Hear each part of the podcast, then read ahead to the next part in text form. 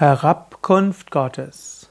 Gott ist nicht nur ein Konzept und ist nicht nur ein Glaube, sondern Gott kann auch konkret wirksam sein.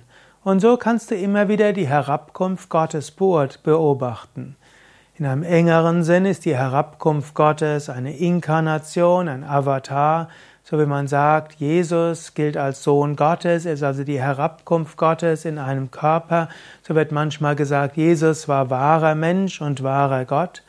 Im Hinduismus finden wir das Konzept der Avatare, als was die Inkarnation, die Herabkünfte Gottes ist. Bekannt ist zum Beispiel Krishna und Rama als Avatar, als Herabkunft Gottes, aber es gibt auch noch weitere. Dann gibt, manifestiert sich Gott aber auch durch Menschen. Manchmal wird gesagt, dass bestimmte Meister eine Herabkunft Gottes ist.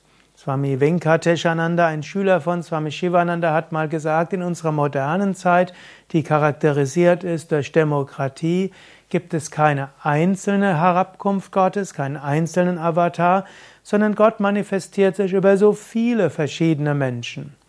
Zum einen über die vielen Meisterinnen und Meister, die die Gottverwirklichung erreicht haben, aber im Grunde genommen kann auch jeder Einzelne wie eine Herabkunft Gottes sein.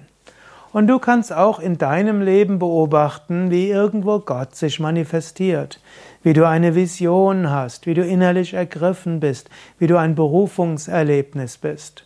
Öffne dich für die Herabkunft Gottes in dein Leben und dann wirst du sie immer wieder spüren.